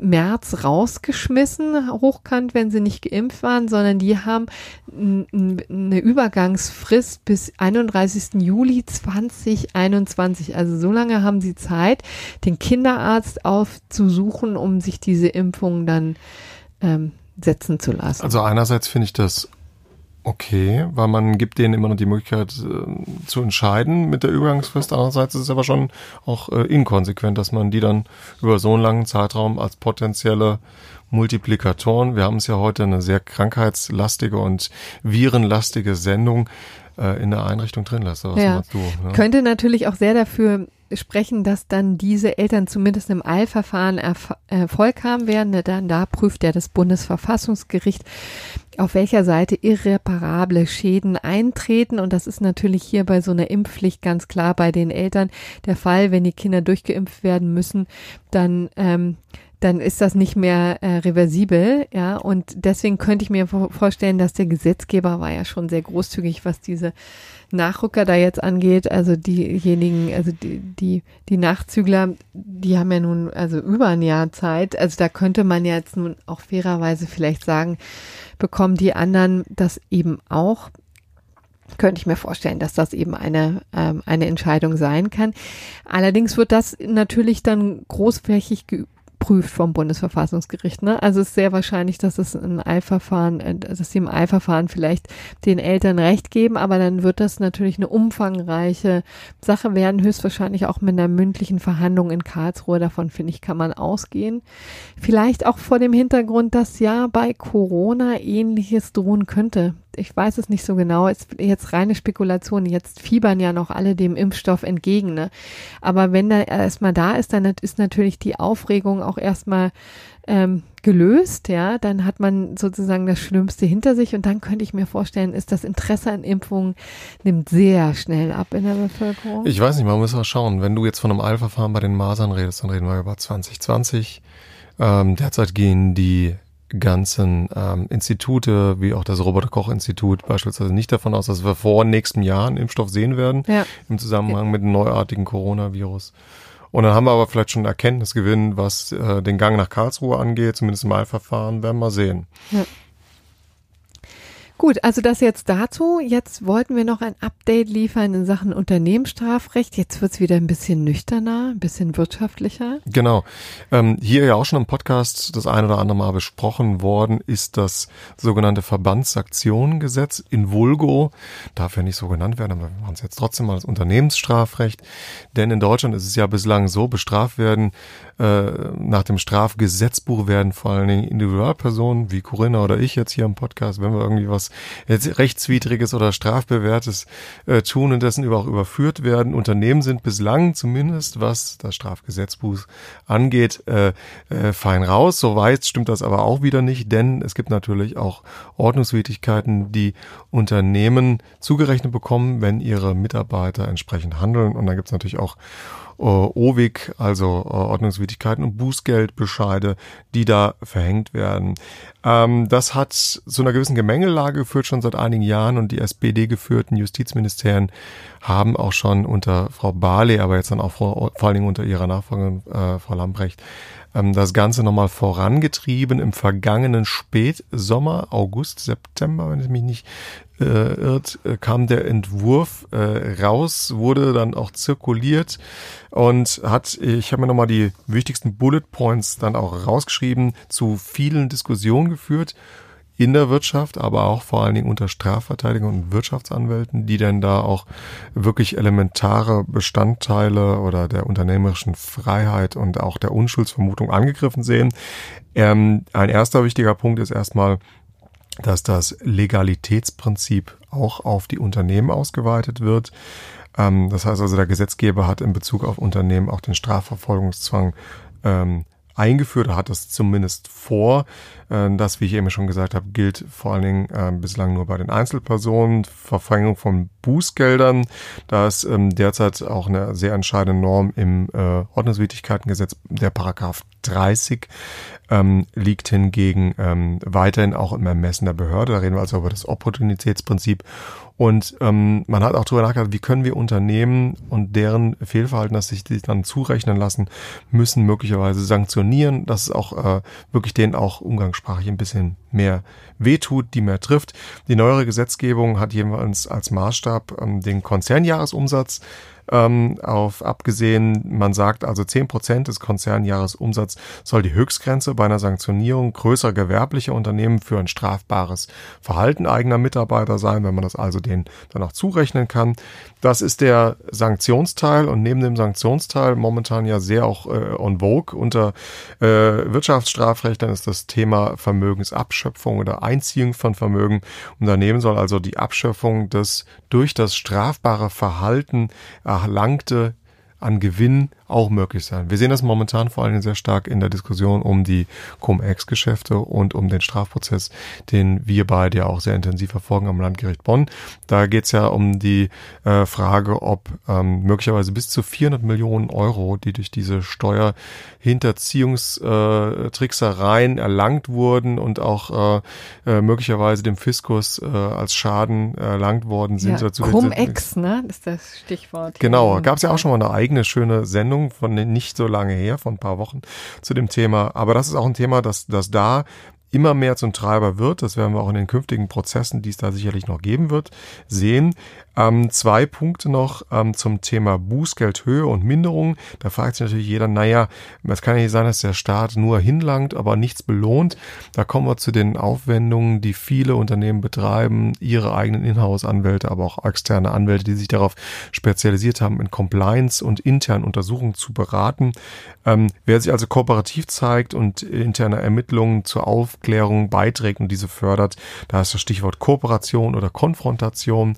Wer die Kooperation wählt, der soll also belohnt werden und auch schon in sehr frühen Stadium bei Ermittlungen irgendwie die Ermittlungsbehörden mit einlässt, der kann damit rechnen, dass das Bußgeld deutlich geringer ausfällt. Und ein weiteres großes Stichwort ist, sind die sogenannten Compliance Management Systeme, also Systeme, die Unternehmen aufgesetzt haben, indem sie Juristen oder auch äh, Wirtschaftswissenschaftler mit eingestellt haben, große Strukturen, Schulungen von Mitarbeitern eingeführt haben. Da sind ja teilweise dreistellige Millionenbeträge investiert worden in, in größeren Industrieunternehmen. Und wenn die greifen, wenn die nachweislich auch äh, verhindern, dass es zu großen Skandalen, Unternehmensskandalen kommt und ähm, dieses Verhalten einzelner Mitarbeiter dann trotzdem stattfindet, dann kann man sich auf dieses CMS zurückberufen und kann sagen, hier, wir haben doch schon investiert, bitte berücksichtige das in euren Ermittlungen. Das kann auch zu einem niedrigeren Bußgeld führen. Das war ein gewisser Grundstock in der Diskussion und offensichtlich gab es innerhalb der Koalition doch wirklich nochmal Gesprächsbedarf. Da haben auch die vorhin von mir schon angesprochenen Verbände so ihr Zünglein an der Waage, ihren Teil mit beigetragen. Jedenfalls ähm, gab es am vergangenen Freitag relativ spät die Nachrichten, dass sich die, Ko dass sich die Koalition, das ist ja auch ein Vorhaben, das im Koalitionsvertrag drinsteht, durchgerangen hat zu verschiedenen Kompromissen. Die letzte Messe ist da jetzt noch nicht gelesen, aber ähm, die wichtigsten Themen, die auch vor allen Dingen für Unternehmen Sicherheit bieten sollen, ist dass im Rahmen der ähm, internen Untersuchungen die Unternehmen ja vor allen Dingen wissen wollen, wann sie kooperieren, wann sie eventuell auch in sich in Graubereiche begeben. Da kommen wir auf Themen, die auch hier schon zur Sprache gekommen sind. Datenschutz, Arbeitnehmerdatenschutz. Ähm, wir haben ja viel auch hier mal schon über die DSGVO gesprochen, die ja gerade verhindern soll, dass unsere personenbezogenen Daten in irgendeiner Art und Weise verarbeitet, eingeholt, weitergegeben werden, ohne dass wir davon wissen oder dahin nicht eingewilligt haben. Und ähm, der Kompromiss, den jetzt ähm, zumindest da auf dem Tisch liegt, sieht vor, ähm, dass ähm, Unternehmen, wenn sie sich ähm, im Rahmen dieser internen eigenen Aufsuchung einer Strafmilderung erhoffen, eben nicht gerade immer auf der roten Linie entlang bewegen müssen. Was ist denn da noch möglich, was nicht? Sie sollen also in gewissen Graubereichen reingehen können. Es soll ihnen gestattet sein, äh, wie heißt es schon schön, marginale datenschutzrechtliche Verstöße, hat es beispielsweise ein Rechtspolitiker genannt, in Kauf zu nehmen, ähm, weil die ansonsten ja gar nicht zu der gehofften Strafmilderung kommen und es dann auch nicht zu einer Aufklärung kommt. Das ist, glaube ich, ein sehr wichtiger Punkt, ähm, der auch die Unternehmen entlastet, die ja häufig gar nicht die eigenen Kapazitäten haben und dann sich die externen Ermittler, in meisten Fällen sind das ja Anwälte oder auch die Mitarbeiter der großen Big Four Wirtschaftsprüfungsgesellschaften, dem müssen sie sich irgendwie auch anvertrauen können. Das ist der zweite Punkt, der zur großen Kritik geführt hat, gerade bei den kleineren Unternehmen ist es ja nicht so, dass sie sich irgendwie die, die Top 20 des deutschen Wirtschaftskanzleienmarkt einkaufen können, sondern die haben ja häufig einen langjährigen ähm, Trusted Advisor oder Counsel, wie man auf Englisch sagt, ähm, einen äh, Hausanwalt. Und der sah sich in dem alten Entwurf so ein bisschen außen vor, weil man ähm, gesagt hat, wir müssen das auftrennen. Wir brauchen einerseits jemanden, der die Verteidigungsrolle für das Unternehmen übernimmt und auch äh, daneben eine Person, einen zweiten Anwalt oder eine zweite Kanzlei, die diese Untersuchung übernimmt im, im Lead. Und das haben viele als eine sehr künstliche Aufsplittung wahrgenommen und vor allen Dingen stellt das, wie ich gesagt habe, gerade wir reden ja hier auch über Unternehmen im Mittelstand. Mhm. Ja, das vergessen mal viele. Ne? Es Familien, geht eben nicht nur um die Deutsche Bank, es geht, muss man sagen. Geht, oder, oder, oder Siemens oder äh, mhm. Audi oder die Automobilindustrie, die ja auch sicherlich mit, mit, mit Dieselgeld viel zu den jetzigen Entwicklungen beigetragen haben. Äh, da gab es ja auch ähm, gerade im Zusammenhang mit internen Untersuchungen noch sehr, sehr interessante Entscheidungen auch des Bundesverfassungsgerichts. Aber wir reden über den Mittelstand. Der Mittelstand kann sich häufig halt nicht leisten, eine große, gut bezahlte Kanzlei auf die interne Untersuchung zu setzen und gleichzeitig noch zu gucken, wer berät mich denn eigentlich als Strafverteidiger oder strafrechtlich. Mhm. Das soll gelöst werden, da ist man aber offenbar noch nicht beim, beim letzten Punkt angelangt ähm, und man möchte aber gerne diese Hauskanzlei nicht komplett außen vor lassen, was ein klares Zugeständnis ist in Richtung Mittelstand. Mhm. Das als kleines Update, das wird uns aber noch intensiv beschäftigen in den kommenden Wochen. Das ist sicherlich in diesem Frühjahr eines der spannendsten rechtspolitischen Projekte, die wir da aus dem Bundesjustizministerium sehen werden. Siehst du, hast du gut verkauft. Markus Jung. Sehr, sehr schön. Ja. Ich kann jetzt übrigens noch ein Update liefern in Sachen Weinstein, Harvey Weinstein, weil während du hier so nüchtern und kenntnisreich über das Unternehmensstrafrecht geredet hast, kam gerade der Schuldspruch rein, also das Strafmaß rein. Wir haben ja schon gesagt, äh, der Mann ist verurteilt worden, schon vor zwei Wochen, wegen Vergewaltigung und sexueller Nötigung. Da wurde er ähm, schuldig gesprochen und nun fehlte noch die große Zahl. Tja ich kann jetzt, ich sitze hier gegenüber, ich kann nicht auf deinen. Äh, du hast nicht den blassen Schimmer. Ich habe nicht den blassen Schimmer, aber ich denke, wir reden über Amerika, wir reden über eine äh, sehr veritable zweistellige Zahl. Ja, 23 Jahre. Ui. Genau, da sind sie ziemlich weit oben gewesen. Ich glaube, es ging bis 29 Jahre war das Höchstmaß und jetzt haben sie auf, sich auf 23 Jahre geeinigt, die Jury. Man muss natürlich dabei sagen, ähm, das Ganze wird noch weitergehen. Die Revision wird eingelegt. Das ist ziemlich sicher. Das haben die Verteidiger schon gesagt. Aber mit 23 Jahren ist das schon eine ziemlich deutliche äh, Maßregelung. Ne? Also das, da wird er auch schwer geschluckt haben. Das muss das ist keine, keine Maßregelung, das ist ein, äh, ohne dass ich das verharmlosen will, was äh, diesem Herrn vorgeworfen wurde und was sich jetzt auch äh, im Prozess als Wahrheit dargestellt hat. Aber ja, das ist eine richtige Hausnummer und dieser Mann wird den Rest seines Lebens im Gefängnis verbringen. Ja, voraussichtlich. Wenn sich, wie gesagt, in der zweiten Instanz nicht noch was tut. Aber jetzt muss er da natürlich erstmal hin. Ne? Ist ganz klar. Also sitzt er ja auch schon. Gut. Das ist ja gewissermaßen schon fast ein gerechtes Urteil, wenn man den Schuldspruch jetzt mal auch in der Höhe so äh, analysiert. Aber du hast tatsächlich in der altbewährten Rubrik noch was anderes ausgekramt ja. in der Woche und das beschäftigt uns auf unserer Seite des Atlantiks, nämlich ja, auch im schönen Nordrhein-Westfalen. Genau, ich wollte ehrlich gesagt was, was Leichtes mal zum, zum Ende der Sendung haben. Es ist auch nicht das gerechte Urteil, weil ich kann mich da jetzt auch nicht mit Werf dahinter schmeißen. Aber ich dachte, es ist doch mal interessant, spannend, weil es so ein schönes Lehrstück darüber ist, ähm, was eine Kommune alles tut, um so etwas zu verhindern wie eine Lenin-Statue. Ja, und wie sie dabei wiederholt scheitert, diesmal vor dem Oberverwaltungsgericht NRW in Münster. Ja, und da muss man vielleicht mal kurz erklären, was da eigentlich passiert ist. Ja, die MLPD, also die marxistisch-leninistische Partei Deutschland, also links außen, davon kann man mal ausgehen. Ganz, ganz weit links außen. Ja. Ja darf in, er wollte sich in Gelsenkirchen vor ihre Zentrale eine Statue des Revolutionärs äh, Wladimir Ilyich Lenin stellen. Ja? Das hast du schön gesagt. Ja, genau. ich hoffe auch richtig ausgesprochen. Also das war jetzt kein komplett monströses Ding, aber immerhin überlebensgroß, ja, mit zwei Meter fünfzehn sollte das da pranken, entweder, also etwa zehn Meter vor dem ehemaligen Sparkassenbau, den sie als ihre, ähm, Spar als ihre Sparkasse nutzen, wollte ich gerade sagen, als ihre Zentrale eben nutzen. Das wollten sie verzieren, eben eben mit diesem Denkmal. Und die Stadt Gelsenkirchen hatte da einfach also erheblich was dagegen, wollte sich da zwischenschmeißen und hat äh, den Bau dieses Denkmals untersagt, einen Baustopp verhängt und da ging das erstmal vor das Verwaltungsgericht Gelsenkirchen. Die haben gesagt, also die Stadt hat sich da wohl auf das Denkmalschutzrecht berufen, hat gesagt, also das hier ist, pardon, kein solcher Fall, das Ganze findet auf einem Privatgrundstück statt und ähm, das Denkmal, der Denkmalschutz ist hier auch nicht einschlägig, weil das irgendwie jetzt das äußere Erscheinungsbild dieses denkmalgeschützten Baus, nämlich der ehemalige Sparkassenbau, nicht sonderlich beeinträchtigt. Und dem hat sich jetzt das Oberverwaltungsgericht NRW jetzt angeschlossen, hat gesagt, also das ist hier mit Verlaub, kann man gut finden oder auch nicht, aber es ist jedenfalls keine Materie, in der sich die ähm, die Bundesregierung, wollte ich schon sagen, aber es ist tatsächlich nur die Kommune einmischen darf. Ja, also man kann viel gegen Lenin sagen und gegen das, was der Kommunismus angerichtet hat in der Welt, aber das kann nicht dazu führen, dass diese Statue nicht gebaut wird. Also das wollten wir hier, weil es ein launiger Abschluss ist, mal vortragen, wie gesagt, also eher als Aha-Erlebnis, was es nicht so alles gibt, ja, vor, äh, vor deutschen Gerichten. Und dann sind wir jetzt am Ende unserer Sendung, können vielleicht nochmal bitten, ähm, alle Hörer, die uns schätzen, kennen und schätzen, doch vielleicht in den Kreis der Abonnenten aufzusteigen. Das ist ganz einfach möglich, indem man sich erstmal mit einem Probeabo begnügt. Das kann man abschließen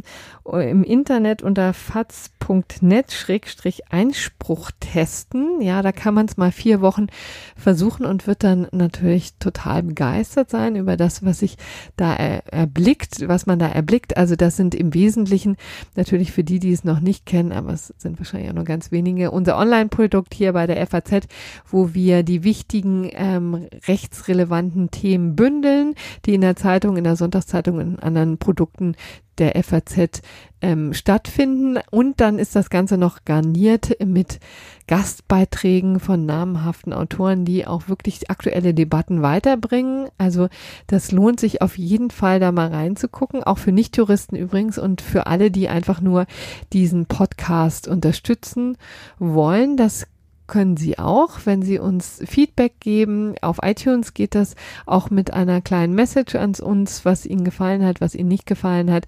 Das würde uns interessieren. Gerne auch Kommentare auf unserer Blogseite im Netz. Da gibt es dann auch mitunter ganz nette Diskussionen. Also wer konkrete Kritikpunkte hat, vielleicht Dinge, die wir auch falsch gemacht haben, die kann man gerne in unser Internet schreiben, auf unsere Internetseite, weil es da uns auch die Gelegenheit gibt, nochmal zu antworten, uns auch womöglich zu bedanken. Das ist ja immer sehr hilfreich, wenn das passiert. So, und jetzt bedanke ich mich auch bei dir, lieber Markus, dass du hier so vehement mitgestritten hast bei dieser Sendung. Wir haben uns gar nicht gestritten, sondern nee, mitgemacht so hast. Konsensual und äh, wir sind ja auch, was die Masern angeht, beide auf der ähnlichen Seite ja. gewesen. Ich werde trotzdem meinen Impfpass jetzt nochmal zu Hause gleich mal suchen und äh, wünsche allen draußen, äh, kommt gut durch die Woche und ja. danke, dass ich dabei sein dürfte, Kona. Ciao. Gerne. Und nächste, nächste Woche hoffentlich wieder mit äh, Konstantin und da werden wir sehen, was die, die Woche, was das bringt, ne, in Sachen Quarantäne Vielleicht sitzen wir ja auch bald nicht mehr von Mikros. Naja, es sind komische Zeiten. Schöne Restwoche an alle. Bis dann. Bis dann. Ciao.